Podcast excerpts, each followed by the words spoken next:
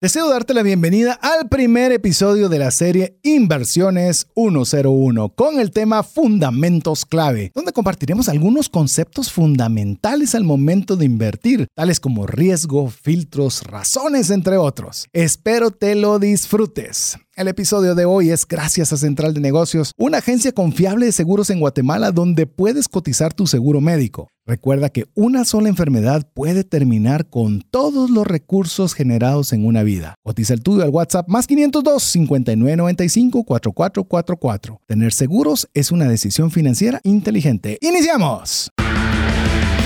Comienza un espacio donde compartimos conocimientos y herramientas que te ayudarán a tomar decisiones financieras inteligentes.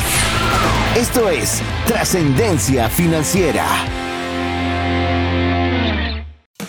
Soy César Tánchez y con mi familia compramos imanes de cada ciudad que visitamos. Mi nombre es Mario López Salguero y siempre he querido aprender a surfear. Creo que voy a tener que inscribirme unas clases para poder pararme en una ola sin caerme. Hola, te saluda César Tánchez y es un verdadero gusto poderte dar la bienvenida a un programa más de Trascendencia Financiera, un espacio donde queremos compartirte conocimientos, herramientas e inspiración para que puedas trascender en tus finanzas con el firme propósito de poder agradar a Dios con la buena gestión de los recursos que te permite tener, también para que tengas lo suficiente para las necesidades de, y deseos de tu familia, pero que tengas más que sobreabundante para poder compartir con una mano amiga. Así que queremos darte la cordial bienvenida, recordándote que la forma en la cual puedes ser parte de la comunidad de trascendencia financiera son dos pasos muy sencillos. La primera es que nos envíes un mensaje al WhatsApp más 502 59 1905 42, guardando ese número de teléfono dentro de tus contactos. Y la segunda, que seas parte del APC, aprender, practicar y compartir. No se vale solo aprender, no se vale solo aprender y practicar, sino que debemos aprender, practicar y compartir. Pero bueno, ya con esa, con esa pequeña eh, motivación y ánimo que queremos darte para que puedas ser parte de la comunidad de trascendencia financiera, le doy paso a mi amigo y coanfitrión del programa, Mario López Alguero, para que también tenga el gusto de poderle saludar en este programa. Muchísimas gracias César, muchas gracias amigos por estar con nosotros en un programa más de trascendencia financiera, donde sabemos que su tiempo está bien invertido en escuchar estos programas que tratamos de desarrollar con todo el contenido y el cariño para que ustedes puedan trascender financieramente. Uno de los retos que nosotros nos encontramos en nuestra vida es tratar de tener esa visión de cómo trascender financieramente. Uno de los factores claves para poder trascender es el no solo ahorrar, sino que una vez que tenemos esos ahorros, tratar de ver cuáles son las mejores opciones de inversión donde vamos a poder capitalizar y poder generar ingresos y mejor aún si es un ingreso pasivo para poder nosotros generar el dinero para que trabaje para nosotros y no nosotros trabajar para el dinero. Es por eso que nosotros decidimos con César iniciar la serie de hoy con el nombre Inversiones 101 eso es para todas las personas que están pensando que tienen unos, unos centavitos, decimos en Guatemala, ¿verdad? pero tener un pequeño fondo que quisieran invertir. ¿Qué puedo hacer yo para, primero, cómo me tengo que preparar? Segundo, ¿qué opciones hay? Y tercero, ¿cuáles son las consideraciones principales que deberíamos de tener? Y es por eso que vamos a tener tres episodios. El primero va a ser los fundamentos claves de la inversión. El segundo vamos a hablar de cuáles son los tipos donde los tipos de activos o productos financieros donde podemos invertir. Y el tercero es donde nosotros ya estamos hablando de los desafíos que vamos a manejar a la hora de estar haciendo inversión. Así que este pues, es un programa que si ustedes no tienen los fondos, lo deben de guardar en el podcast para escucharlo, pero principalmente les recomendamos que esto lo escuchen en familia, para que así cuando quieran hacer inversiones familiares puedan tener todos el mismo contexto. Así es, eh, vamos a estar conversando sobre el tema de inversiones y como lo dijo Mario, puede ser que ahorita no sea el momento donde usted crea que tiene más capital, pero hoy vamos a hablar, porque recuérdese que siempre hablamos en este programa procurando que sean consejos que puedan ser útiles para la enorme mayoría de personas. Es decir, que pueda serle útil a alguien que tenga 100 millones o a alguien que tenga 50 quetzales, que es el equivalente a 7 dólares al precio de hoy, 7 por 8, 56, más o menos 7 dólares. Así que si usted tiene cualquiera de esos rangos, si está entre 7 dólares y 10 millones de dólares, pues bueno, usted puede eh, dedicar recursos para invertir. Hemos titulado la serie Inversiones 101 por una razón. Principalmente usted puede decir, ¿por qué 101? ¿Qué tiene que ver el 101? 101 es una frase, otra vez, muy, em, llamemos norteamericana, que está en inglés, que se le llama 101. Esa es la forma en la cual se conoce cuando se pone el 101. Pero básicamente la definición del 101 es todo el conocimiento básico de un tema o una colección de materiales introductorios a un tema. Entonces no había forma mejor que pudiéramos nosotros ponerle título a esta serie, que es Inversiones 101. Es decir, que tengamos esos elementos que podrían parecer muy sencillos, pero que rara vez los conocemos. Y me recuerdo, Mario, que estábamos en un programa, no recuerdo cuál de todos, pero que conversamos que si les gustaría a la audiencia de, eh, de que habláramos sobre temas de inversiones, y fue masivo. No me recuerdo ni siquiera cuántos eran los que habíamos preguntado, si eran 20 o 30 que tenían que decir que les interesaba.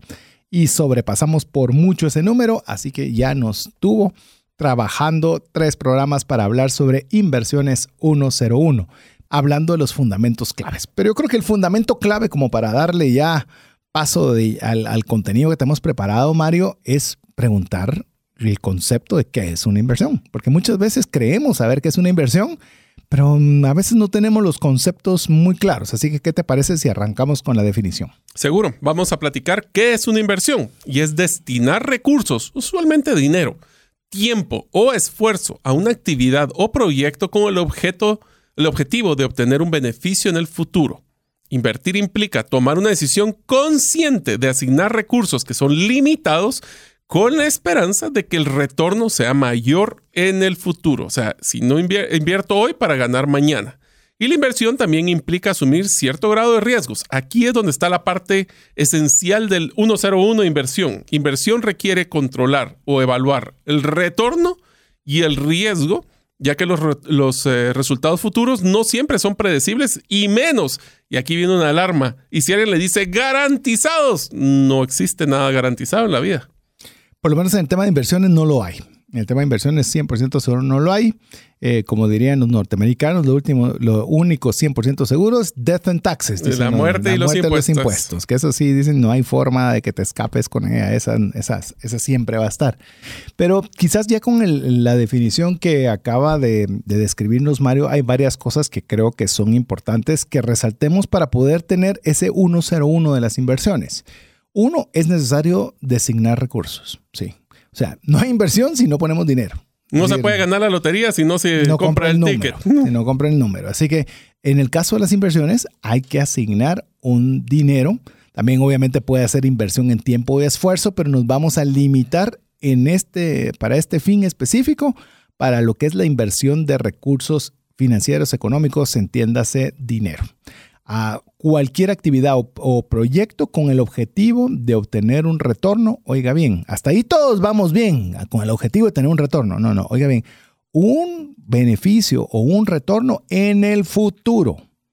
Es decir, eh, porque nos pasa mucho, como ya vamos en el segundo episodio, adentrarnos en los diferentes principales activos en los cuales se puede invertir, es que, eh, por ejemplo, en el tema de Bitcoin o similares de los criptoactivos, yo quiero ver el rendimiento hoy, es que yo metí hoy. Sí, que es futuro.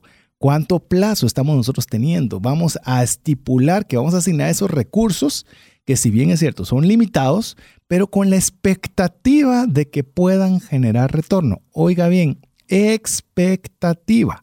¿Por qué le menciono que es expectativa? Porque no hay nada garantizado, como lo, lo resaltaba bien Mario. En una inversión usted puede ganar como puede perder. Sí, eso es parte del, del, invertir, conlleva lo que es riesgo y es algo que nosotros tenemos que estar claros, porque si nosotros no tenemos claros que existe la posibilidad de perder los recursos, entonces la inversión no es algo para nosotros. Pero como lo vamos a ir desarrollando durante este programa, se va a dar cuenta que realmente no es algo casi opcional, sino realmente es algo a lo que le deberíamos nosotros ponerle cuidado, ponerle, incluso le digo, animarse a hacerlo con una cantidad limitada de recursos, pero hacerlo. O sea, ya, ya no se vuelve algo como era en momentos antiguos donde solo cierta gente con cierta cantidad de recursos podía tener acceso a invertir.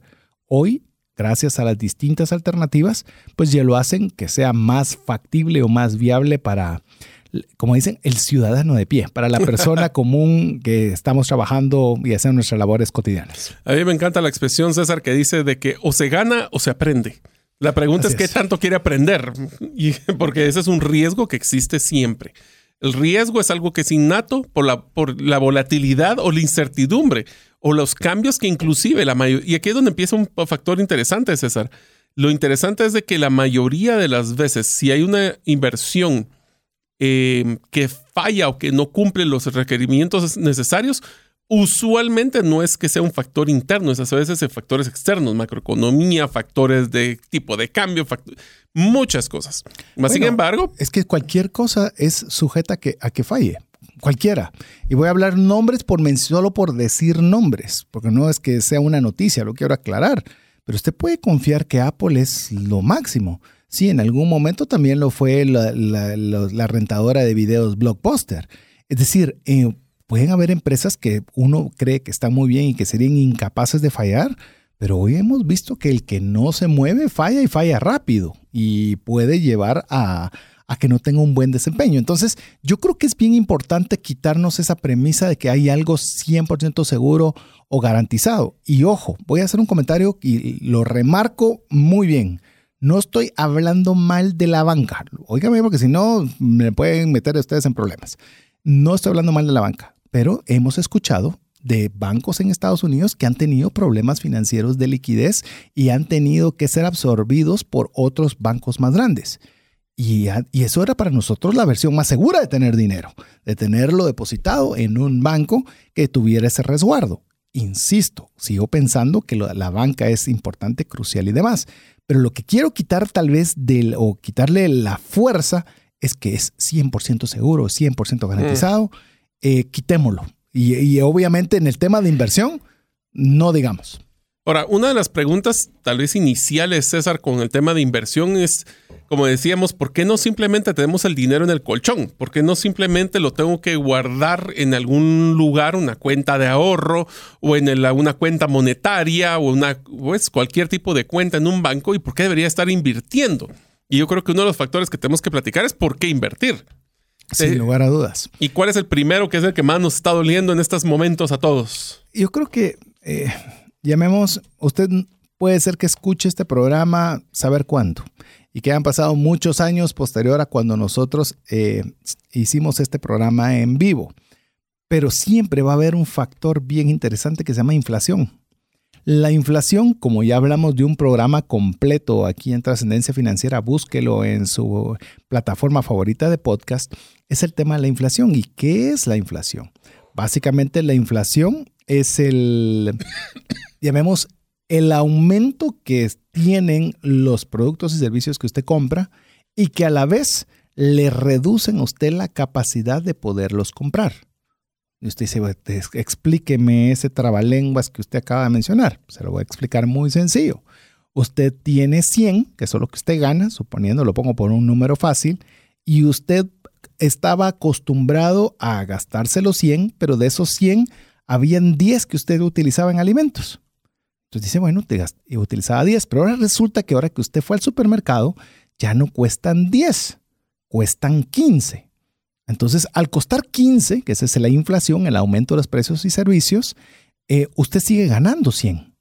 Entonces, ¿cómo va a hacer para poder comprar lo mismo que estaba acostumbrado cuando los precios han aumentado y sus ingresos siguen siendo iguales? Entonces, ahí vemos que lo que usted puede comprar es menos ganando usted lo mismo. Y ahí es donde nosotros comenzamos a, ver cómo la inflación tiene un factor crucial en, que nos facilite poder tener herramientas donde podamos al menos combatir la inflación. Quiero darle un, un lo, vi el día de, hace algunos días, no me recuerdo cuándo, pero solo oiga las tasas de interés que manejan ciertos bancos en Estados Unidos. Wells Fargo, 0.15% de interés anual. Citibank, 0.05, ya le doy la, la, fuente, se llama The Covey Letter, para, porque si usted me dice que yo me lo inventé, no, está ahí, búsquelo en Twitter y ahí lo va a encontrar. Chase Bank, el 0.01. Bank of America, 0.01. Y el US Bank, 0.01. Yo solo escucho cero. No, no sé por qué. O sea, no llegas ni a un 1% entre los cinco principales bancos de Estados Unidos. Entonces, ¿qué vas a hacer cuando la inflación en Estados Unidos, dependiendo cuando usted escuche el programa, va, está oscilando entre el 6 y el 8% al año? Significa que cada año estás perdiendo un valor adquisitivo de cerca del 5 al 7% cada año porque tu dinero guardado en un solo lugar, como un banco, no te está permitiendo luchar contra la inflación. A ver, lo voy a poner de una forma tal vez un poquito como analogía. Supongamos que nosotros guardamos en una caja fuerte mil quetzales, dólares, lo que quiera. Perdón. Esos mil que nosotros metemos en la caja fuerte, ¿qué puede comprar hoy? Supongamos que puedes comprar un teléfono. Vamos a ponerlo fácil. Un, teléfono. ¿Cuánto va a valer puchis, el teléfono en 10 años? O con esos mil que guardaste en tu caja fuerte, ¿cuántos teléfonos? O cambio la pregunta, ¿vas a poder comprar un teléfono dentro de 10 años con esos mil quetzales? Así es. Si la pregunta es no, a eso se le debe echarle la culpa a lo que se llama inflación.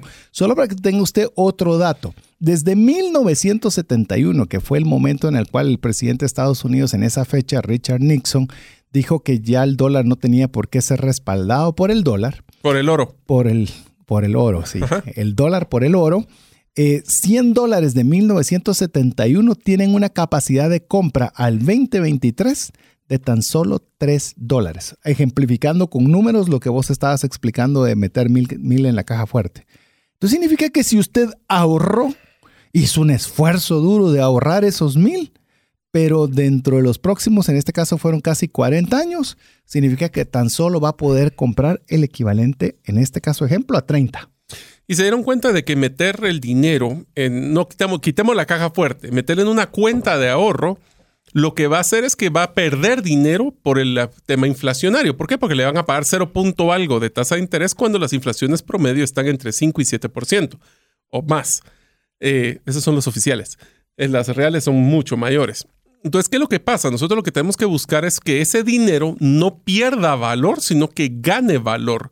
Por eso es una razón, o lo que hablamos como el potencial retorno, es cuánto, si yo lo asigno a otro producto, como una, cuenta de, monetaria que va a ganar menos que la de ahorro, o va a invertirlo en criptos, o lo va a invertir en otros, en fondos de inversión, en la, en la bolsa de valores, etcétera, que eso va a ser el siguiente episodio. Lo que queremos es, como mínimo, tener el retorno de la inflación como para salir tablas, para salir que no perdí ni gané. Que mantuviste ese mismo valor en el tiempo. En el tiempo. Ahora, eso es lo mínimo. Lo esperado es que sea mucho mayor para poder capitalizar y que en un futuro ese dinero, los intereses y el retorno llegaran a cubrir inclusive mis ingresos que quiero mensuales. ¿Eso significa que son malas las cuentas de banco, ahorro monetarios y demás? No, eso de ninguna forma. ¿Y que usted debería tener un, eh, cuentas de ahorro? Sí, al menos de tres a seis meses de sus gastos o de su presupuesto para que usted pueda acceder en, un, en caso de una emergencia, tener recursos por un periodo de tiempo. O sea, partamos que esa es la base.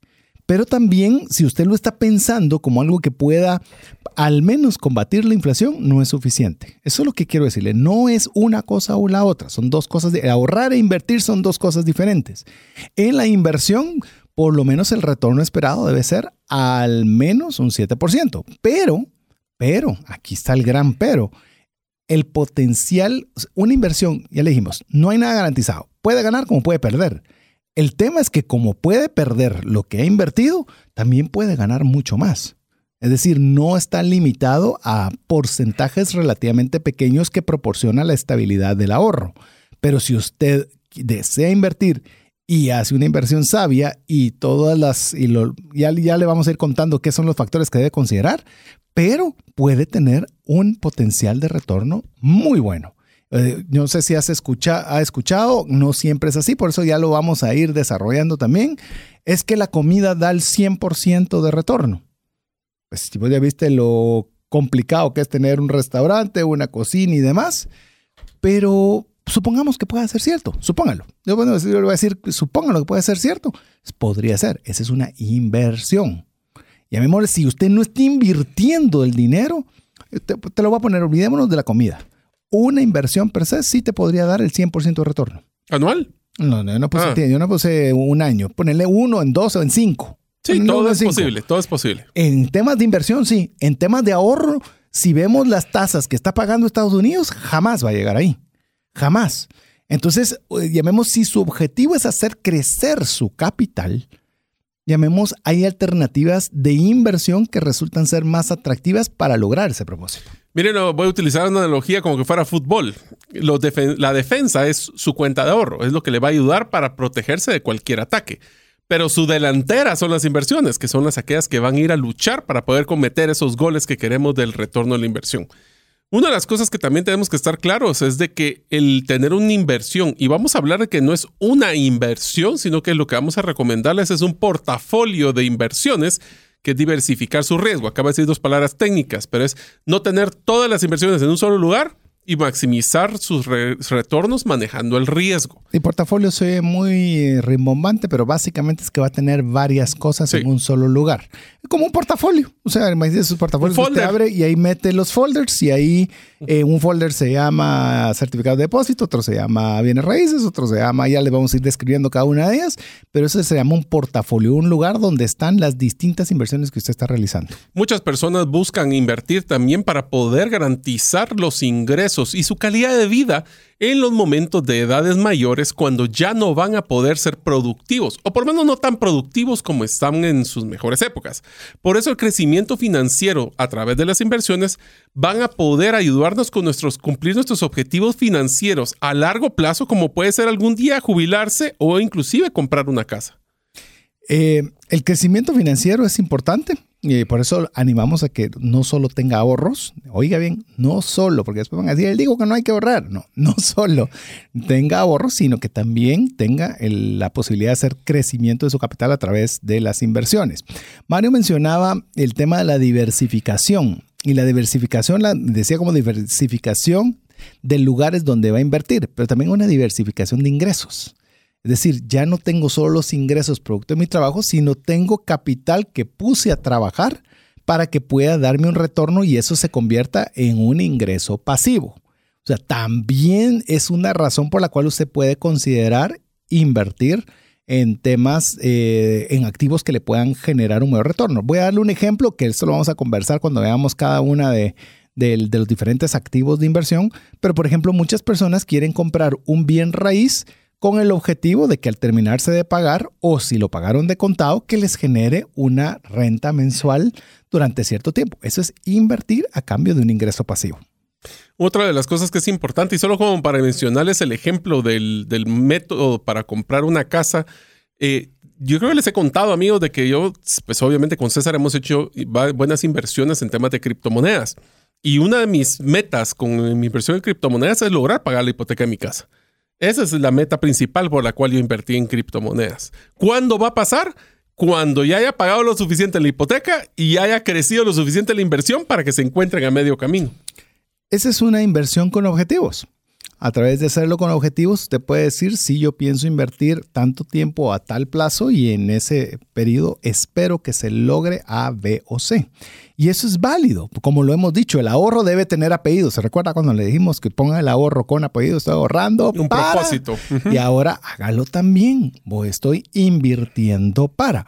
Mario mencionó que es para pagar una hipoteca. Yo lo estoy viendo como mi fondo de retiro, donde tenga tal grado de retorno que me permita poder vivir de mis rentas, de mis rentas de inversión. Ese es, ese es, llamemos, el objetivo particular. Y usted también puede poner un objetivo particular para invertir. Estamos apenas agarrando calor. Recuerde que vamos a hablar de esto durante tres episodios. Lo importante que quiero es adicional a que usted pueda aprender estos, estos conceptos o estos fundamentos clave para invertir 101, es que nos tenga paciencia, porque estamos pensando desde que lo pueda usted invertir, desde el equivalente de 7 dólares hasta cualquier cantidad. Así que sea algo que sea inclusivo o incluyente para todos. Así que bueno, vamos a ir a nuestra primera pausa. Regresamos en breve. Si sientes que no te alcanza el dinero y que necesitas ordenar tus finanzas, el curso Transforma tus finanzas es para ti. En él aprenderás a gastar con inteligencia, salir de deudas, ahorrar con propósito, generar más ingresos y mucho más. Adquiere el curso en la página cesartanches.com en la sección de recursos. Invierte en tu educación financiera y transforma tus finanzas. Si llegara a fallecer la persona que lleva el ingreso al hogar, ¿se tendrían los recursos económicos para poder seguir adelante? Si la respuesta es no, el seguro de vida es algo imprescindible a contratar. Adquiere un seguro de vida de bajo costo que te devuelva todo lo aportado en 20 años. Cotiza el tuyo al WhatsApp más 502 5995 4444. ¿Sabías que según Employee Financial Wellness, un empleado ocupa más de 144 horas laborales al año lidiando con problemas personales de dinero? Mejora la productividad de tu empresa proporcionándole a tu equipo educación financiera. Solicita una propuesta al WhatsApp más 502 5919 0542. Si el contenido de este programa te genera valor, compártelo en tus redes sociales. Trascendencia financiera. Queremos agradecer cada uno de los mensajes que usted puede enviarnos. Recuérdese que hoy más que nunca tiene que tener el WhatsApp a la mano, más 502 59 19 05 42. Hemos conversado hasta este momento sobre qué es el invertir, por qué deberíamos invertir. Recuérdese, inflación, potencial de retorno, crecimiento financiero, diversificación de ingresos, generación de ingresos pasivos. Son algunos de los elementos por los cuales deberíamos considerar la inversión como parte de nuestra buena estructura de planificación financiera. Pero hay algo que me apasiona mucho, que es buenísimo, ya entendí que es bueno para mí. Ahora, ¿cómo podría yo saber en qué invertir o qué filtros deberían ayudarme a establecer si el invertir en algo o no es para mí? Así que esto es un checklist de preguntas que vamos a hacer de que si ustedes van a querer invertir en cualquier cosa, en, productos financieros bancarios, en criptomonedas, en la bolsa, en lo que ustedes deseen. Estas son las preguntas que deberían de hacerse antes de hacer el procedimiento de inversión. La primera, ¿debemos de invertir o inviertes en algo que conoces? Y si no conoces, ¿lo quieres aprender? Porque no hay peor cosa que invertir en algo que no conozcamos, porque entonces es muy poco probable que podamos predecir o poder prever cualquier tipo de cambio que existiera en esa, en esa estrategia de inversión. Algo en, el, en, este primer filtro, que es invierte en algo que conozcas. Esto se le fue acuñado mucho a Warren, Buffett, que él decía que le preguntaban que por qué no invertía en X o en Y empresa y él respondía muy fácilmente, decía simplemente no lo entiendo. Podrá ser muy buena la empresa, podrá ser muy buena la oportunidad, pero no lo entiendo. Él entendía de seguros, él entendía de aguas gaseosas, él entendía de, incluso por mucho tiempo, eh, no estuvo a favor de la tecnología, de no invertir en Microsoft, de no invertir en Apple, hasta que comenzó a comprender de cuál era la importancia, comprender cómo funcionaban y demás, que hoy día, por lo menos en el momento que estamos haciendo el programa en vivo, eh, lo, que era, lo que es la empresa de, de Warren Buffett, Berkshire Hathaway, es el principal accionista de Apple, por decirle algo. Pero fue hasta que sus ah, fundadores, tanto Warren Buffett como Charlie Munger, eh, entendieron qué era lo que realmente querían hacer estas empresas. pero, tengo, una pregunta, César. ¿Qué habrá sido, como aquí que es primero el huevo la gallina? ¿Qué fue primero? ¿Será que Warren Buffett vio que estaba sonando el tema de tecnología, lo investigó e invirtió? ¿O él le llamó la atención investigar estas empresas y a través de esa curiosidad fue que, o sea, fue por un tema de la empresa o fue por un tema de potencial retorno? Sin lugar a dudas era la empresa, no entendía el giro del negocio. Pues. No lo entendía. Y sabía que todo les estaba yendo bien y que estaba creciendo un montón y que Steve Jobs era genial, Pero no, lo entendía. No entendía. Hasta que lo entendió, dijo, ahora ya puedo siquiera considerarlo entre mis alternativas de inversión. Entonces ahí es donde, donde, donde usted dice, enhorabuena. Nosotros hablamos, yo hablo mucho de Bitcoin. ¿Entiende de Bitcoin? ¿Sabe qué es Bitcoin? es algo que tiene una noción. Por eso es que estamos, eh, nos, tomamos la tarea con Mario de escribir un libro relacionado a eso, para que la enorme mayoría de personas pudiera comprender los elementos básicos. Pero si usted no conoce de lo que va a invertir, llámese un bien raíz. Si usted no sabe todo lo que implica tener un bien raíz, no lo haga. Espere, edúquese primero eh, tome ese tiempo para investigar y conocer más de esa área. Escuche los programas que hemos hecho de compra de apartamentos, compra de vivienda para alquiler, compra para vivienda para vivir. Y eso se lo puede encontrar en cualquiera de los principales eh, programas o softwares o aplicaciones para escuchar música. Solo busque trascendencia financiera. Y todo ello, con esto viene un subtema sobre el tema de si es algo que usted conoce. Pregúntese, ¿lo que yo estoy pensando invertir es algo que es simple y fácil de entender? Porque si es muy sofisticado, mire, a mí me dicen, ¿y qué pensás de las operaciones binarias? Ya solo ahí, le digo, me perdieron. No es algo que yo domine. ¿Eso es lo del Matrix? Casi. no sé. Y así hay Forex y así hay un montón de cosas que yo particularmente no las domino. Y al no dominarlas y no comprenderlas, pues simple y sencillamente no es un área en la cual yo pongo inversión en ello. Entonces, le, recomiendo que ese primer filtro sea algo bien importante para usted. Si usted tiene los conocimientos básicos y una forma de poder saber si tiene los conocimientos básicos es que usted se lo comparta a alguien más. Y si la otra persona no le entendió, es que usted todavía no lo ha comprendido bien. Pero tenemos que tener un pequeño paréntesis en esto y se lo pueden preguntar a nuestras hijas. Eh, César y yo estamos pensando hacer una t-shirt que dice, no le preguntes a mi papá de Bitcoin porque puede explotar en una conversación de varias horas. Entonces, ¿qué es lo que también significa? Y ese es el siguiente de los aprendizajes, es invierte en algo que creas, que te apasione. Miren, retornos de la inversión y retornos de su dinero hay muchos, pero qué mejor que invertir en algo, si por ejemplo van a invertir en una empresa, que sea una empresa que ustedes crean en el producto, creen en el propósito de la empresa, creen en su, en su aporte hacia el mundo y que va a ser un mejor mundo. No solo es el tema de dar dinero para recibir dinero, es dar el dinero para recibir dinero y qué mejor que haciendo el bien. Alguien podría decir, sí, pero eso no está mal. Eso yo conozco un montón de gente que eso vive, compra y vende y no le importa de qué. Eso lo busca maximizar. Y está bien, eso se le llama, en este medio se le llama la especulación. Y eso no lo tome como algo malo. Oye, no, especular, lo que pasa es que a veces pensamos de especular con que va a haber una escasez de arroz y yo tengo un montón de arroz, entonces yo lo guardo y no lo vendo hasta que sea más alto el precio, entonces lo comienzo a vender. Paréntesis, en la mayoría de países eso es prohibido y penado por la ley. Paréntesis. Habiendo cerrado ese paréntesis, en la compra de activos, llámese acciones, bonos, eh, criptos y demás, es algo perfectamente lícito habiendo dicho eso, eso no lo, para efectos del programa de, inversiones 101, no vamos a hablar de especulación.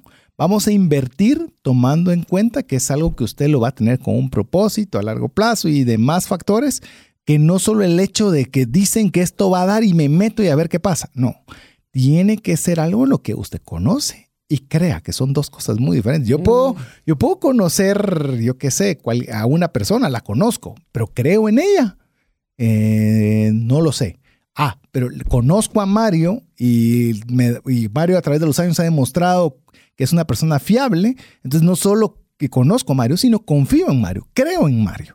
Entonces ahí ya tiene usted ya dos filtros para decir, esta es una inversión que estoy considerando. ¿Tengo los dos primeros chequecitos? Sí, ok, ya podemos avanzar con otra. Bueno, la otra que vamos a mencionar de una vez aprovechando es invertir en algo que proporcione una utilidad, invaluable. Y esa palabra de invaluable me llamó la atención.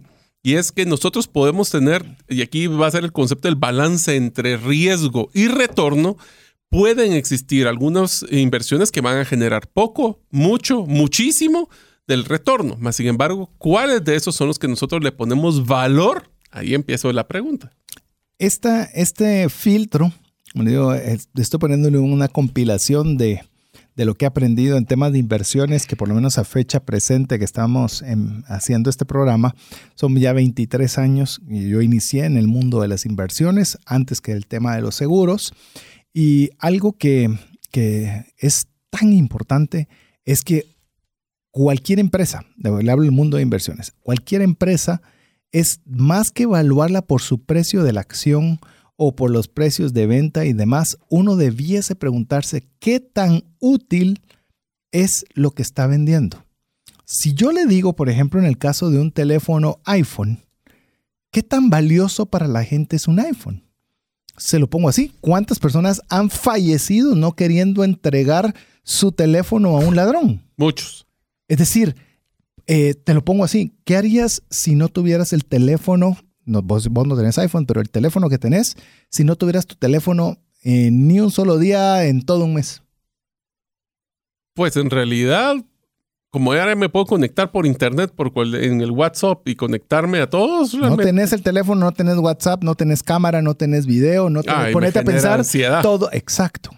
Eh, ya se puso usted a pensar. Es más, sería el FOMO. sería el FOMO. ¿Qué me voy a perder? ¿Será que me llamó alguien? ¿Será que me escribió alguien? Eso. Vos vas a ver un jardín vertical. Mario es socio de una empresa de jardines verticales y querés tomarle una foto, querés tomarle un video. no llevas el teléfono móvil. Hay soluciones, sí. Puedes llevar tu cámara, puedes llevar tu video. Eh, sí, y te, te, dicen, mira, pero sacame números de cuánto me quedaría tal. Ah, tú tengo que llevar la calculadora. Y mira para cuándo Tendría quedamos. que llevar una mochila de cosas en vez del celular. Entonces, ¿qué tan útil es un teléfono? Es muy, muy útil. Tiene mucho valor. Tiene mucho valor. Tiene mucho valor. Entonces, usted puede decir, entonces, si yo creo, conozco y, y veo la enorme utilidad, no debiese ser muy difícil el poder decir, invertir en una empresa como puede ser voy a hablar de, de, Apple por mencionar a iPhone, una marca muy conocida global, pero así puede usted buscar cualquier cantidad de cosas que usted dice, es que sin esto no podríamos vivir al menos la calidad de vida que estamos viviendo hoy. Y ese es el valor que usted tiene que buscar en una inversión. Decir, ¿esto realmente lo va a utilizar la gente? ¿De verdad lo van a usar? Yo le voy a contar algo, eh, voy a meter un poquito, porque vamos a hablar de Bitcoin en el segundo episodio junto con otros, otros activos de inversión. Pero ¿sabe por qué me gusta mi Bitcoin? Por su utilidad. No por su precio, oígame, no por su precio, por la utilidad. Bitcoin tiene la capacidad de ser la red monetaria más rápida, más eficiente y más segura que hayamos visto jamás, que es capaz de poder hacer traslado de valor de forma inmediata sin intermediación en cualquier parte del mundo. ¿Qué utilidad podemos encontrar para eso? Yo lo veo absurdamente grande. Entonces ahí es algo que, usted dice, sí tiene una utilidad muy grande que puede hacer que esto valga la pena invertir. Voy a poner un pequeño paréntesis en el comentario que hizo César porque es bien importante. No debemos de confundir valuación con una percepción. Primero el valor, valuación, y el otro es una percepción de, de, de moda. Voy a poner un ejemplo que estoy hablando. Una de las cosas que estuvimos viendo, yo sigo a varias personas que son inversionistas en, de diferentes canales y diferentes aplicaciones, y nunca voy a olvidar, César, de una, de una muchacha inversionista que tiene mucho dinero, pero su negocio son, lava, son laundromats, son lugares donde las, hay lavadoras y secadoras. Cualquier persona diría, pero eso no tiene nada glamoroso, o sea, no, no es bonito es estar preocupándose de, de las máquinas, el mantenimiento, los consumibles, pero es invaluable, es necesitan esas personas poder tener un lugar donde lavar su ropa porque en sus apartamentos no hay lavadora y secadora. Entonces es invaluable para ellos ese proceso. Y ese es el, tema que quería traerles. No confundamos que la, ser invaluable es algo que es una necesidad de algo tan innovador. a esas cosas aburridas, no, que no aburridas para unos, no aburridas para otros, pueden generar retornos bien interesantes. Sin duda, eh, me hizo recordar en una empresa que vos trabajabas antes por los próceres, fue entrando casi por entrar donde está la entrada de la radio. Eh, pues ahí hay un lástima que no te Lástima que no te conocí en esas épocas, pues me hubiera podido venir caminando a la radio. Bueno, pero veníamos a jugar golfito, ¿te recordás cuando había para hacer tiritos? Ahí ven. Eh. El tema es que, por ejemplo, hay, es un lugar que es un contact center que puede tener cualquier cantidad de gente trabajando y cada vez veo un local que vendía pura tienda, que vendía comida pero tenía un mercado cautivo enorme, al punto, eh, hoy que venía a la radio, me di cuenta que eso ya es adentro, o sea, lo ampliaron a la profundidad que es enorme. ¿Por qué? Porque está proporcionando un valor invaluable para las personas que no tienen dónde comer, que en ese lugar no hay nada cercano y le pusieron algo a la par. Entonces, eso resulta que va a dar algo que va a ser muy valioso, que si se le presenta una oportunidad de poder comprar un artículo que sea para tema alimenticio, para un mercado que está cautivo, pues tiene sentido este filtro de una utilidad invaluable. Y esa, esa evaluación, esa propuesta de valor, tenemos que tener mucho cuidado y por eso hay que regresar al punto número uno. Debemos de conocerlo, porque hablando de la tienda, ¿qué pasa si de repente a la par le ponen otro restaurante? Ya pierde la, no la mitad, pero tiene, pierde el valor porque va a tener que luchar contra la competencia. Entonces, por eso es que es bien importante darle seguimiento. Sí, y ojo con la moda, como bien lo dijo Mario. Es que dicen que esto está de moda. Cuando le digo invaluable es que va a estar invaluable. Hay una necesidad latente de largo plazo, no que solo puede ser sustituida la forma, pero la necesidad es permanente. Voy a poner un ejemplo: las mascarillas para lo de cuando fue COVID. Eso fue una necesidad latente por tal vez dos años, pero ahora que ya nadie quiere tener mascarillas más que los doctores o los que se les exige. La verdad es que, ¿será que es un producto que a largo plazo puede mantener esa demanda que tenía antes? La respuesta es no. Así es, ya veo, tiene para, para tuitearlo. El producto puede cambiar, más no la necesidad. Ahí está. ahí está. ¿Qué le parece? lo puse para que sea fácil para ponerlo en Twitter. Voy a hablar del siguiente, que es otro de los puntos importantes. Y te voy a ser sincero, este es uno de, las, de los artes, porque voy a llamarlo como arte, de las personas que invierten en la bolsa. Y es invierte en algo que está infravalorado por el mercado. Y te voy a poner un ejemplo de cómo identificar ese tipo de, de inversiones. Imagínense que ustedes van a invertir en una empresa que está en la bolsa de valores. Y dicen, bueno, voy a ponerlo muy fácil, hay 10 acciones en la bolsa de valores y cada una de ellas vale mil. Eso significa que el valor de mercado, lo que llaman el market cap de esta empresa, son 10 mil, ¿correcto? Pero ¿qué pasa si cuando vemos esta empresa tiene propiedades por 200 mil? Ahí es donde se da cuenta de que el mercado está subvaluando la empresa porque tiene más activos o tiene más patrimonio en este caso que lo que ellos perciben que vale. Así que si nosotros encontramos esas, eh, esas inversiones donde tal vez nosotros, ah, vamos a poner un ejemplo de invertir en una empresa, digamos que una empresa que tiene muchos problemas para poder entrar a mercados de empresas grandes y nosotros tenemos los contactos y vamos, invertimos en la empresa y le abrimos los contactos, ¿qué potencial retorno va a haber? Pues mucho mayor. Y ahí es donde Eso es, por eso le digo que es un arte. Esto no es así fácil, pero es un arte que vale la pena. Eh, en esto le voy a enseñar otro, otro principio que está en el nivel de las inversiones. En Estados Unidos, en Estados Unidos se mide todo, ¿verdad? Pero una, una de las cosas que son bien interesantes es que existe el índice del sentimiento del consumidor.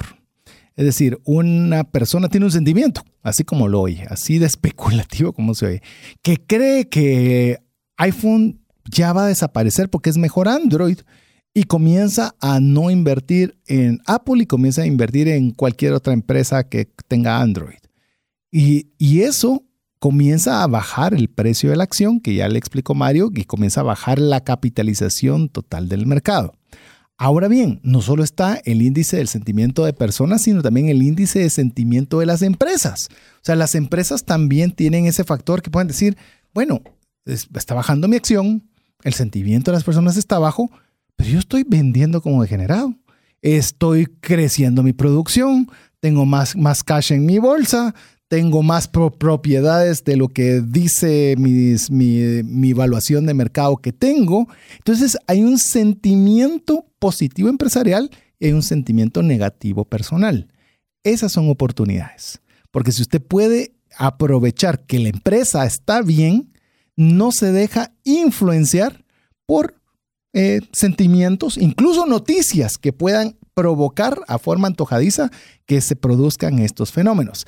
¿Qué significa esto? Que cuando usted ve que una empresa o una oportunidad de negocio está a un precio bajo y dice, ¿cómo es posible? Si esto es útil, ellos están creciendo en sus ventas, esto eh, realmente tiene mucho potencial, es una marca de que es una buena idea poder invertir en ese lugar vamos a poner freno. ¿Por qué? Porque tenemos que tener cuidado con este comentario que acabamos de hacer. Y esto viene con una de las frases más básicas a la hora de invertir. Si algo suena que es demasiado bueno, probablemente lo es. Entonces, cuando nosotros veamos... Probablemente no lo es. Si es muy bueno.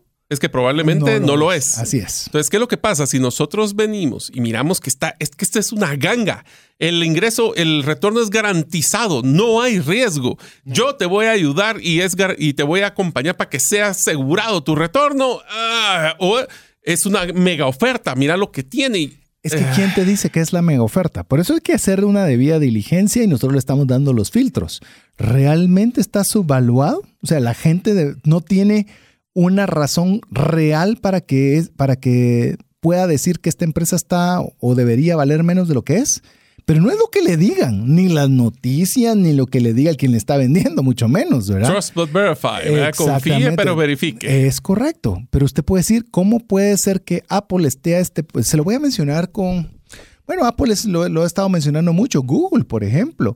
Eh, hay veces que usted mira que Google tiene un precio muy bajo en sus acciones. Dice, ¿cómo va a ser posible si todos pasamos por Google? Tarde, ahorita ya, ya otra con la inteligencia artificial ya está comenzando a, cambiar. Pero dice, bueno, la, la, la calidad del activo sigue siendo bueno. Eso no es algo que se lo dice a alguien más, sino que usted está viendo que hay un uso permanente y bueno. Voy a poner un ejemplo, César, que creo que va a ser latente y para nuestros amigos, en el momento de una crisis es cuando existen las mayores oportunidades. ¿Sabes dónde vi yo las mejores gangas de precio de las empresas? Cuando fue la crisis del 2008.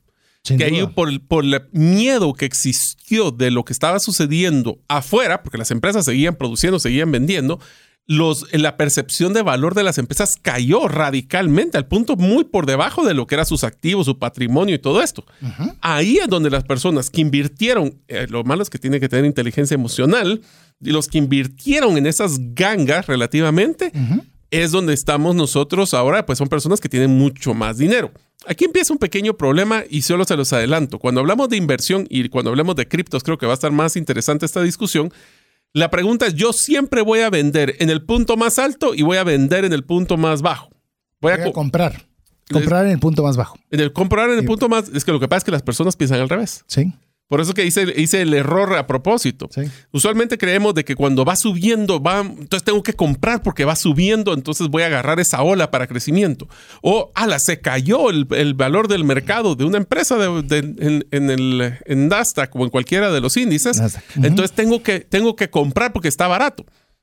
Usualmente es al revés.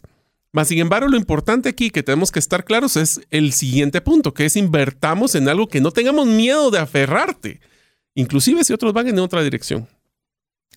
Quiero contarles, y brevemente, que no vamos a adentrarnos mucho en esto porque va muy relacionado al punto que ya conversamos, es que lo mismo sucedió con el Internet. Dijeron que era un fracaso, que era un fiasco, que nadie lo iba a utilizar y la enorme mayoría de personas decían que eso no servía para nada. Unos cuantos años después, ¿será que sirve el Internet? Bueno, mm. todo lo que te dije de tu teléfono, ¿sirve de algo sin Internet?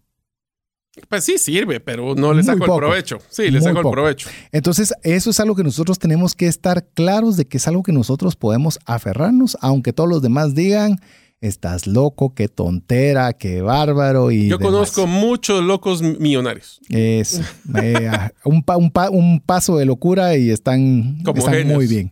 Otro filtro es que sea fácil de administrar fácil de administrar. Hay cosas que son complicadísimas. Mire, tiene que llevar no sé qué, tiene que mandar el reporte no sé qué, y tiene que meter el... Mire, yo me metí en una cosa de estas que le digo... A ver, a ver, voy a hacerte un comentario, una pregunta, César, para que evidenciemos por qué nosotros mismos también no nos gusta, nos gusta complicarnos a veces. En el momento más crítico de tu portafolio de criptomonedas, ¿cuántas criptomonedas tenías? Uf, como 25 quizás. Yo llegué a tener 24. ¿Era difícil administrar eso? Ah, no, no se podía. Bueno, vos eh. probaste las mías y, y eso que sos chico Excel y te diste por vencido. Sí, pero es que vos con tu DSA o que estar comprando cada semana me volvía loco. Pero entonces lo que tenemos que hacer es fácil de administrar, porque si no lo administramos, fácil le perdemos el entusiasmo. Te cambio la pregunta ahora con la que me hiciste vos después de esa etapa inicial a la de ahora, ¿qué tan, qué tan fácil es de administrar? Ah, mucho más fácil. Tenemos dos, tres. Eh, Aparte que nos enfocamos. Metidos en una, una billetera, fría. que le vamos a explicar qué es y ya no tenemos que ver nada más. Se acabó.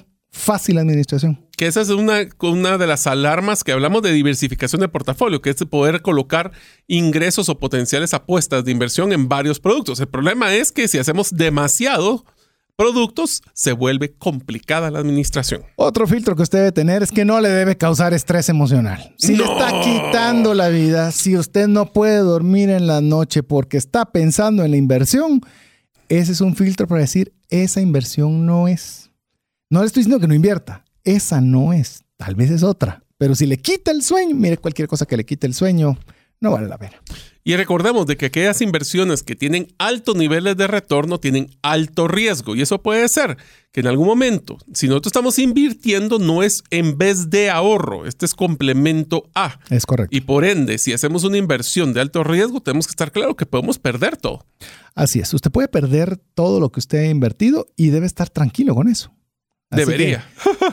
pero puede iniciar con poco voy a iniciar con poco, como lo, estamos, lo vamos a ver ya en detalle, es que usted inicia con poco y me encantó el concepto que una persona me dijo. Voy a invertir una cantidad por aprender. O sea, no dijo por ganar. Por eso. Me encantó esa frase. Voy a invertir por aprender. O ganas o aprendes. O ganas o aprendes. Así que ya le contamos algunos pocos filtros que usted debería considerar. Por eso le recordamos que lo importante es que usted escuche el podcast para que usted pueda ir tomando notas despacio y poniéndole pausa cada vez que lo necesite. Mientras usted nos escribe al WhatsApp más 502 59 05 42, lo dejamos con importantes mensajes para usted. Una sola enfermedad puede acabar o destruir considerablemente el patrimonio que te ha tomado una vida construir. No permitas que eso suceda y contrata un seguro de salud que te permita tener acceso a los mejores hospitales del mundo y con cero deducible en hospitalizaciones en Guatemala. Solicita una cotización al WhatsApp 5995 4444. Si sientes que no te alcanza el dinero y que necesitas ordenar tus finanzas, el curso Transforma tus finanzas es para ti. En él aprenderás a gastar con inteligencia, salir de deudas, ahorrar con propósito, generar más ingresos y mucho más. Adquiere el curso en la página cesartanches.com en la sección de recursos. Invierte en tu educación financiera y transforma tus finanzas. ¿Deseas aprender a invertir en criptomonedas y no sabes por dónde iniciar? El curso Realizando tu primera inversión en criptomonedas te guiará desde cero hasta realizar tu primera inversión. No necesitas experiencia o conocimiento previo. Adquiere el curso en herramientasprácticas.com e ingresa el código Bitcoin Economics para poder obtener 5 dólares de descuento. Apliquemos juntos el APC de trascendencia financiera. ¿Qué significa APC? Aprender, practicar y compartir. Queremos agradecer cada uno de los mensajes que usted nos envía al WhatsApp más 502 59 19 05 42.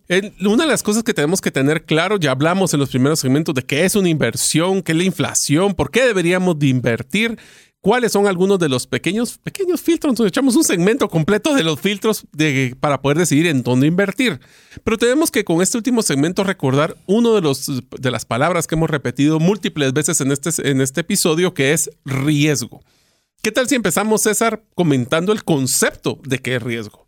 Así es. Mire, estamos con tres segmentos, ya a este momento. Uno, las razones principales de, de por qué invertir. Luego hemos visto los filtros que usted debería considerar al momento de invertir. Y la tercera, que vamos a conversar ahora, es que toda inversión implica riesgo. Como siempre, las palabras así algo complicadas, sofisticadas, recurrimos a poder ver qué es lo que significan, cuál es su definición. Y oiga lo que tenemos para riesgo. Riesgo es la posibilidad de que una inversión o acción no tenga los resultados esperados o deseados. Es decir, el riesgo es la probabilidad de que ocurra un evento adverso o desfavorable que pueda afectar negativamente el valor o el rendimiento de una inversión. Así que... Mm, yo la complementaría, César. es que riesgo no necesariamente es solo afectar negativamente. Un riesgo puede afectar positivamente también. Bueno, llamemos a función de riesgo. Riesgo es una connotación únicamente negativa. La que puedes tener la positiva o negativa es volatilidad, por ejemplo. Porque puede haber mm. volatilidad favorable, volatilidad negativa. ¿Y qué sería lo contrario de riesgo entonces? ¿Certeza? La certeza. Y como no hay nada 100% cierto, nada 100% garantizado. Realmente el riesgo lo que te dice, mira, esto es lo que puede suceder, pero puede suceder A, B, C o D, de los cuales pueden afectar o no lo que hagas. A ver, te los pongo así, amigos. Piensen ustedes, ¿qué riesgos estarían relacionados, por ejemplo, en invertir en un negocio?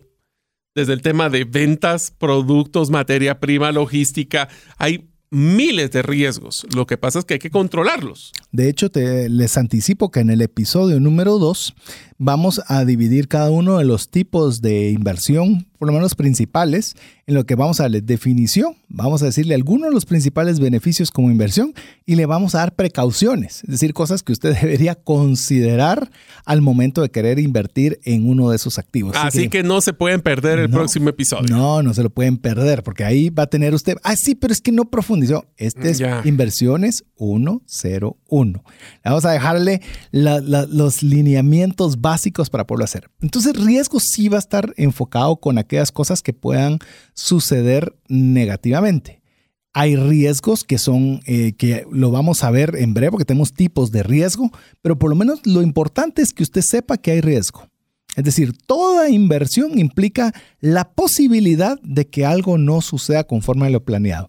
Eso llámalo a un plan de mercadeo, eso llámalo a una estrategia de negocios, eso llámelo, se lo voy a poner fácil, a un viaje de turismo usted puede tener todas las cosas según usted planeadas. Y me resbalo en la bañera y me parto el pie. O como nos pasó cuando estábamos y eh, fuimos con Mario, su esposa, otro buen amigo Alex y su esposa, y su servidor con mi esposa. Íbamos pensado, teníamos planificado ir a Machu Picchu y resulta que hay una huelga de trenes. Y sin huelga de trenes y con huelga de trenes usted no podía llegar. Y yo, ese es un riesgo que podía ocurrir. Era mínimo si usted quiere pero resultó que... Nos benefició. En nuestro caso particular, solo para que usted sepa qué sucedió, es eh, cancelaron todas las rutas excepto una que Bendito Dios, esa ruta era donde nosotros habíamos escogido quedarnos, así que sí pudimos llegar al lugar de destino. Y con poca gente. Y con poca ah, no, gente. Estuvo, el, estuvo espectacular. para nosotros. por eso digo, hubo riesgo, pero tuvo pero resultado. el resultado fue positivo. Así es. O sea, eso no limita el que hayan riesgos y que los resultados pueden ser positivos o pudo haber sido negativo. Que para nuestro efecto, gracias a Dios, fue positivo. Ahora hay que tomar en cuenta, o pues nos preguntamos, ¿pero qué genera el riesgo? O sea, ¿qué son esos factores que hacen que exista riesgo. Les voy a decir uno y aquí voy a utilizar uno que es muy importante porque en el mundo incierto, estos todos los años siempre hay alguna crisis económica mundial y es el cambio en la economía. La economía es un ente vivo que va creciendo, va bajando, tiene sus picos, tiene sus valles, tiene volatilidad y tiene su riesgo. Lo importante es qué tan conservadores o agresivos queremos ser en nuestras inversiones, tomando en cuenta que puede haber un riesgo de cambios económicos. Voy a ponerles un ejemplo con el cambio en la economía. Supongamos que la economía, eh, no sé, hay una, bueno, la guerra de Rusia-Ucrania es una, es, es un problema político para esos dos países que repercute en el resto de países en un cambio en la economía. Habían ciertos productos que eran abastecidos a través de Rusia y ahora ya no. Entonces tienen que moverse a otros países, a otras empresas, a otras cosas. Más caras. Eh, es correcto. Entonces, a quien tenía una inversión en una empresa de gas, por ejemplo, que recibía producto proveniente de Rusia, seguramente le afectó. Fue un cambio en la economía, lo cual eh, hace a la vez que sea un cambio en el retorno de la inversión de ese tipo. Y si vos invertiste en esa empresa que es la que sale afectada, pues tu inversión salió golpeada. Por un riesgo. y ese riesgo en este caso fue económico. El político, sí, te voy a dar un, ejemplo tal vez más, más fácil de entender el de la política. ¿Qué tal si se suben las tasas de interés? Se sube, eso viene la, una política económica y dice vamos a subir las tasas de interés y subo las tasas de interés pasivas, que son las, las que son préstamos. ¿Qué sucede con las empresas que usualmente prestan capital para poder trabajar? Uf, se les disparó.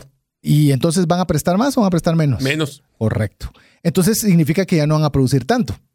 Sí, o que les va a limitar su crecimiento. Exactamente. Entonces, usted se da cuenta, por eso es bien importante estar informado. Te voy a dar otro también político que está afectando fuertemente. Hace varios meses se aprobó una ley en el estado de Florida donde iban a penalizar y castigar y meter a la cárcel a las empresas que contrataran eh, inmigrantes que no estaban legalmente en, el, en Florida.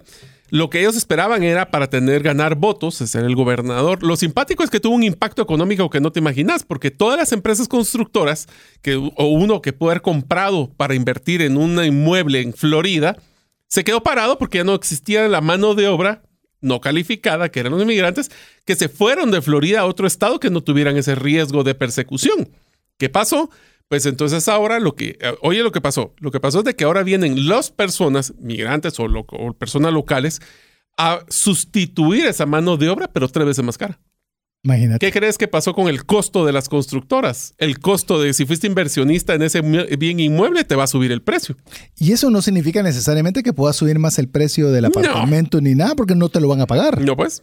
Entonces, eh, se da cuenta que todo este tipo de, situaciones que estamos hablando de cambios en economía o política conllevan riesgos o es algo que hace que una inversión conlleve un riesgo. La tecnología. Hoy estamos viendo, por ejemplo, con la inteligencia artificial, cómo está dejando obsoletas a muchas empresas que eran tecnológicas.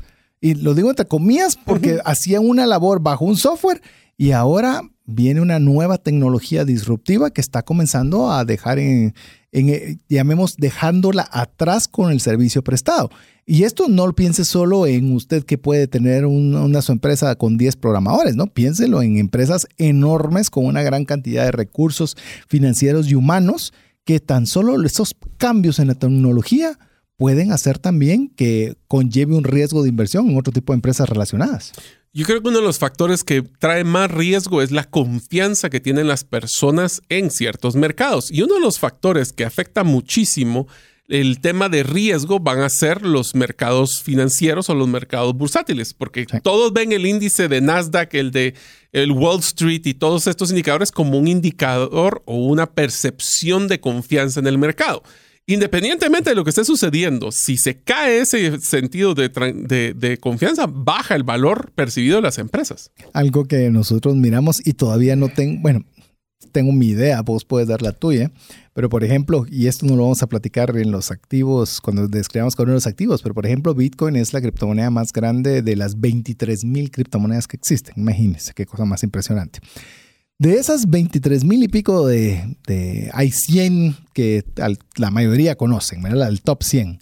Baja Bitcoin, bajan todas. Sube Bitcoin, suben todas. Y decís, ¿cómo puede ser posible? Porque eso no sucede, por ejemplo, en lo bursátil. en lo bursátil usted mira que el sector energía sube, tecnología baja, eh, de consumo eh, se queda estable. O sea, mira esas mezclas. Pero en el caso de, las criptomonedas, como, ¿qué hizo Bitcoin? Va, va, subió, todos subamos. Y dice que bajó, bajemos todos.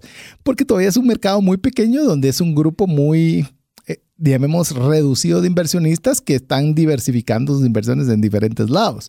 Pero eso es algo que sucede con los mercados financieros. A veces es, ¡Ah! está bajando Nasdaq, entonces mejor voy a sacar o voy a meter y comenzamos a, y se comienza, no, nosotros no lo estamos manipulando, el mercado comienza a manipular los mercados financieros y se producen estas como secuencias u olas eh, de cambio o de riesgo para el inversor. Otro de los factores importantes que provoca el riesgo es nuestra percepción del riesgo. ¿Qué tan tolerante soy yo a la incertidumbre? Si hay algunas personas que les gusta todavía tener un papel físico y una agencia física para visitar, posiblemente van a buscar algún tipo de producto bancario donde van a poder visitar las agencias, van a poder tener un, su papel de la boleta del CD, o ya vamos a hablar que es un CD, pero es un depósito a largo plazo. Entonces, es la tolerancia a la incertidumbre lo que va a determinar qué tan tolerantes somos al riesgo.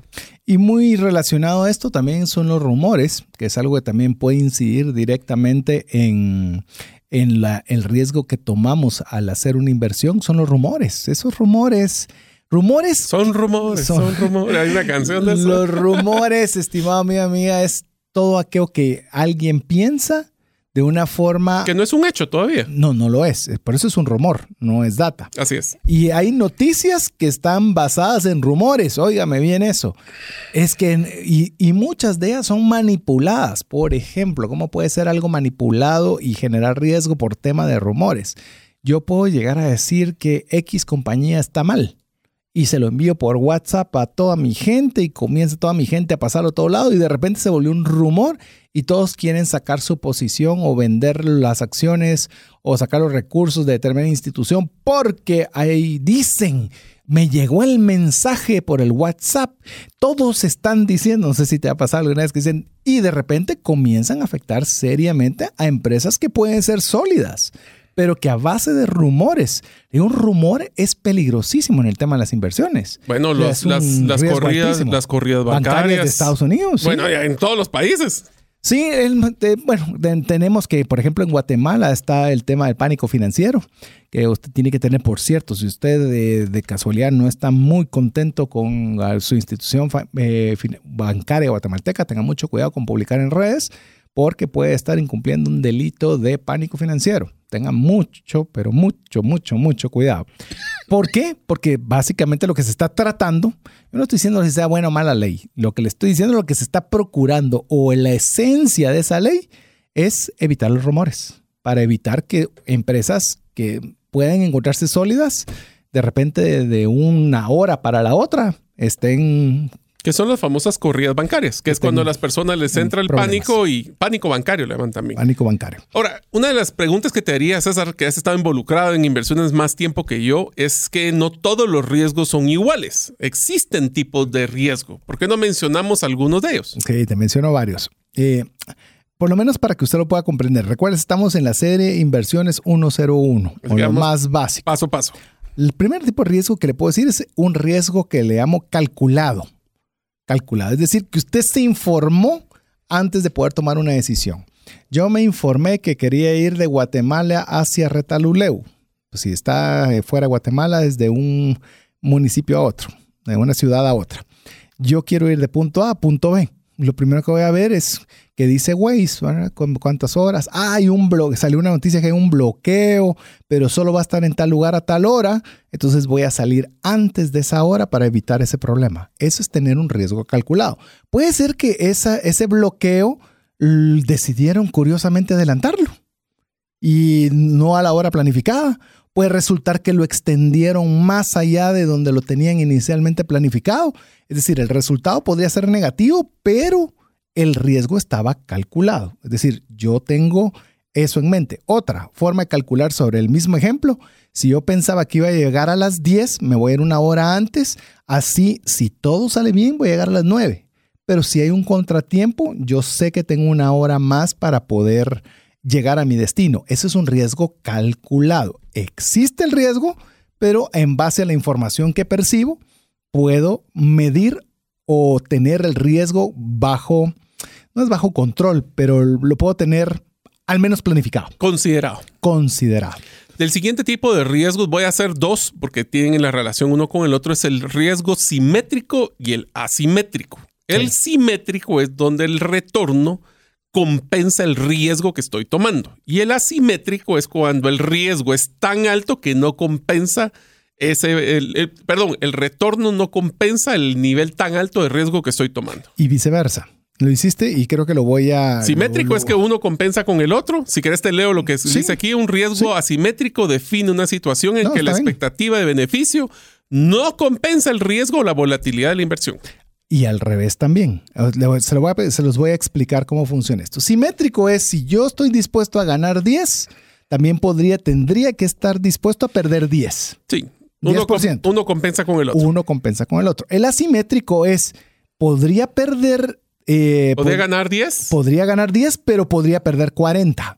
Eso es asimétrico, es decir, estoy asumiendo más riesgo del potencial retorno que tengo. Pero aquí es lo interesante, también puede ser al revés. Puedo asumir un riesgo de 10, pero mi potencial es ganar 50. Entonces, estoy tomando una proporción de riesgo muy inferior al potencial de retorno que puedo percibir. Entonces, eh, puede obrar de las dos formas, de la forma negativa, y sí, como decías vos, de la forma negativa o de la forma positiva. En la medida de lo posible, lo que hay que buscar son riesgos asimétricos donde tomemos poca, eh, poco riesgo con un potencial de aumento mayor. Ese es el ideal que nosotros deberíamos poder asumir en un tipo de inversión respecto del riesgo tomado. Así es. El siguiente tipo de riesgo es un riesgo diversificado. Es un riesgo diluido, sería otra forma de poder mencionarlo. El riesgo de, la diversificación del riesgo consiste en que la inversión se, se, realiza en una amplia variedad de activos para que si uno sube, pues otros que están más estables pues logra mantenerlo o si baja mucho, pues los otros también te van a mantener en una situación similar. ¿Qué quiere decir esto? Si nosotros tenemos una única inversión, dependemos 100% de cómo suba o cómo baja. Puede ser positivo o negativo. Pero si tengo cuatro inversiones y una se pierde, tengo tres más que podrían en un, en un futuro corto, mediano, largo plazo compensar la pérdida de la que tuve. Entonces eso nos ayuda a diluir el riesgo. Entre más diversificado sea, menor riesgo va a haber. Es la famosa frase, ¿verdad? No poner todos los huevos en la misma canasta. Así es. Y esto le, doy un ejemplo de cómo inicia esto en la historia, por lo menos en la historia que tenemos relatada, relatada escrita. Es que en el inicio, cuando se hacían el comercio, usualmente el comercio importante se hacía a través de barcos y a través de barcos, y no los barcos que son como ahora rápidos con tecnología para saber de dónde se dirigen y demás, sino era yo zarpo hoy a ver si encuentro tormenta, a ver si regreso. Ahí tienen, incluso le digo, el inicio de los seguros es a través del comercio marítimo, porque como no sabían los marineros si iban a regresar, hacían como un pool. Pools, todos ponen una cantidad de dinero y si alguien no regresaba, le dividían ese dinero que habían guardado entre todos para dárselos a las viudas. voy a decir, la versión guatemalteca, era un cuchubal. Era un cuchubal por fallecimiento. ese es el origen ese es el origen de los seguros, como el seguro de vida. Fíjate, eso es lo curioso. Entonces, ¿qué hacían los, eh, los comerciantes para poder, eh, porque aparte como se sabía que iban muchos bienes, ¿qué crees que venían? Los piratas que estaban esperando estos barcos en las zonas donde había mucho comercio marítimo a esperarlos para poderles robar. Entonces se daban cuenta que a veces les robaban a un barco y perdías toda la inversión que habías hecho muchísimos años. Supongamos que estábamos importando todo, eh, algún tipo de especie, por ejemplo. Se llevaron toda. Entonces ya no tenías nada. En cambio, lo que decidieron es vamos a, mandar múltiples embarcaciones con un poco de mis especies en cada barco y los que llevaban solo madera ponían madera en varios barcos. Así si alguno de estos navíos lo agarraba un buque pirata, no perdía todo, solo un pedacito. Esa es la idea de la diversificación de las inversiones, que no tenga que suceder un, suceso único para que pierdas todas tus inversiones, sino tengas una posibilidad de diversificarlo por si las cosas no salen bien. Recuerden que estamos hablando de tipos de riesgo. El, el siguiente es el riesgo que es asumible. ¿Qué significa el riesgo asumible? ¿Qué tanto puedo asumir que una cosa mala suceda? ¿Predecir? Predecir. Es una forma. Tal vez no, porque vos puedes predecir de que vas a perder algo. Otra cosa es cuánto puedes asumir de esa pérdida. Asumir entonces es tolerancia. Tolerancia. Podría ser más tolerancia. Y la tolerancia principalmente tiene dos factores. En cantidad de dinero y en tiempo. Porque, por ejemplo, suponete que perdés una cantidad relativamente no, no grande, una cantidad no grande, pero sos una persona de 60 años y lo habías planificado para 65.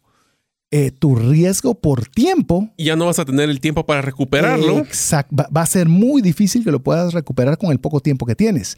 En cambio, también míralo ahora por dinero. Si tu capacidad total era de 100 y metiste 95 y eso fracasó, eh, estoy en serios problemas. Incluso hay personas que por meterse en inversiones, inversiones, a veces hipotecan la casa, meten el dinero a la tarjeta de crédito, sacan extrafinanciamientos.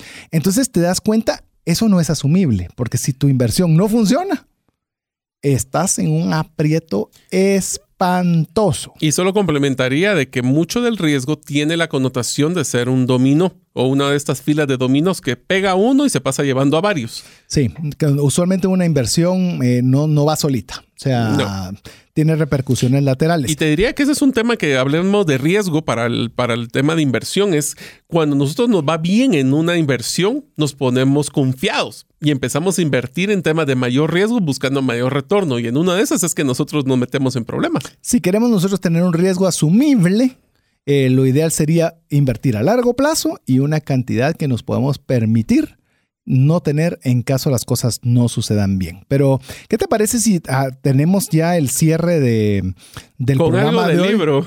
Con algo ah, que no, lo- del curso. Ese es el curso. Eso lo hicimos con un curso, porque también tenemos un curso de Cómo invertir en criptomonedas. Eh, Búsquelo en herramientaspracticas.com. Ahí puede ver los cursos que hemos realizado junto con Mario. Incluso está el financiero que es Transformando tus finanzas. Ahí lo puede buscar. Tipos de inversión. Recuerden que estamos hablando de riesgo. Hay tres tipos. ah, no, hay Cuatro. cuatro. Cuatro. Cuatro. Cuatro. Va, démosle cuatro. Cuatro tipos de inversión. De, de perfil de riesgo del inversor, mejor Sí. dicho. O sea, ¿usted cómo se identifica? Número uno, el conservador es aquella persona que a mí no me está diciendo que sube y que baja. Yo quiero algo que esté seguro, que me dé poco, pero que yo puedo tener la mayor certeza de que eso no se va a mover mayor cosa. Si usted tiene ese tipo de sentimiento que es válido, no todos son estrictamente uno o el otro. Puede tener proporciones entre, entre Bueno, cada uno de los tipos de podemos ser muy conservador en una industria o en un factor y ser súper agresivo en otro. Exacto. Entonces, conserva, ese se le llama conservador. Vas con el segundo. Usualmente en el conservador también tienen que tener cierto grado de tangibilidad, como que necesitamos algo tangible, físico todavía. y no muy a largo plazo. Él está pensando en un corto plazo, pero tengo Mm. No, poco conservadores retorno. son intermedios, te diría yo, Intermedios en qué en, aspecto? en tiempo. O sea, corto, mediano. corto, Corto, mediano. mediano. Corto, mediano. Ahora, el siguiente es un moderado, que es donde hacemos este tipo de cosas, de donde ya me tomo un poco más de riesgos porque estoy buscando un poco más de rentabilidad. ¿Por qué? Porque no estoy contento de ganar el 0.1% de mi cuenta de ahorro. Y entonces voy a buscar invertir en algún tipo de producto, pero siempre siendo cierto grado de conservador, pero ya tomando una pequeña, eh, ma- mayor cantidad de riesgo. El tercero es una persona agresiva. Y no agresiva de que es, eh, quiere agarrarse a puños con alguien, no, No. sino que quiere invertir en activos que si bien es cierto, van a poder tener un mayor grado de riesgo, pero también el potencial de retorno es muy elevado. ¿Y el último cuál es? Ese es, ese, ese no lo va a encontrar en ningún lado porque ese lo, lo Mm. bautizamos nosotros. Le pusimos Welcome to the Jungle. Bienvenido, a la jungla. Que aquí es, sí. es- yo le diría, esto es invertir de una forma irresponsable. Sí. De una Es una forma- apuesta, lo más parecido a una apuesta. Es, es casi Es un que sí, casino. es un casino. Es un casino. Sí. Usted le apuesta al- a, ver, a ver si cae el 10 rojo y si cayó el 10 rojo, le fue muy bien y si no lo hizo, Pues lastimosamente mo. en la medida de lo posible, le puedo decir que me gustaría que usted tenga un balance, porque usted podría tener un balance esto, es decir, yo quiero un 15% conservador, un 40% moderado, un 30% agresivo y un 5% para ver qué pasa en el Welcome to the Jungle, el Bienvenido a la jungla. Así es, no tiene que ser todo nada. Así es. Así que, pero bueno, ya se nos pasó el tiempo volando. La verdad que esperamos que alguno de todos estos fundamentos clave de la serie Inversiones 101, pues lo deje pues con algo que haya aprendido, algo que le haya sido útil y mejor aún con deseos de poder escuchar el siguiente programa donde vamos a hablar sobre los tipos de activos de inversión o, activo, o las formas de inversión. Llegamos al final, Mario. Amigos, espero que su- este episodio haya sido una buena inversión de su tiempo, ya que nosotros creemos de que le vamos a dar varias herramientas importantes. Recuerde, esto no es todo nada, hay que tomar criterio, hay que aprender y si ustedes mm, les interesa saber cómo evaluar los diferentes tipos de inversiones que podemos realizar, no se pueden perder el próximo episodio. Así es, así que en nombre de Mario López Alguero, Jeff en los controles, su servidor César Tánchez, esperamos que este programa, como siempre, haya sido de ayuda y bendición. Esperamos contar con usted la próxima semana, si así Dios lo permite. Mientras eso sucede, lo dejamos que usted nos comparta este programa con alguien más. Así que que tenga usted un feliz día, una extraordinaria semana, un extraordinario mes en el tiempo que sea que usted lo esté escuchando y que podamos siempre vernos a esta hora en el mismo canal. Que Dios le bendiga. Si el contenido de este programa te genera valor, compártelo en tus redes sociales. Trascendencia financiera. Esta es una producción de iRadios Guatemala Centroamérica.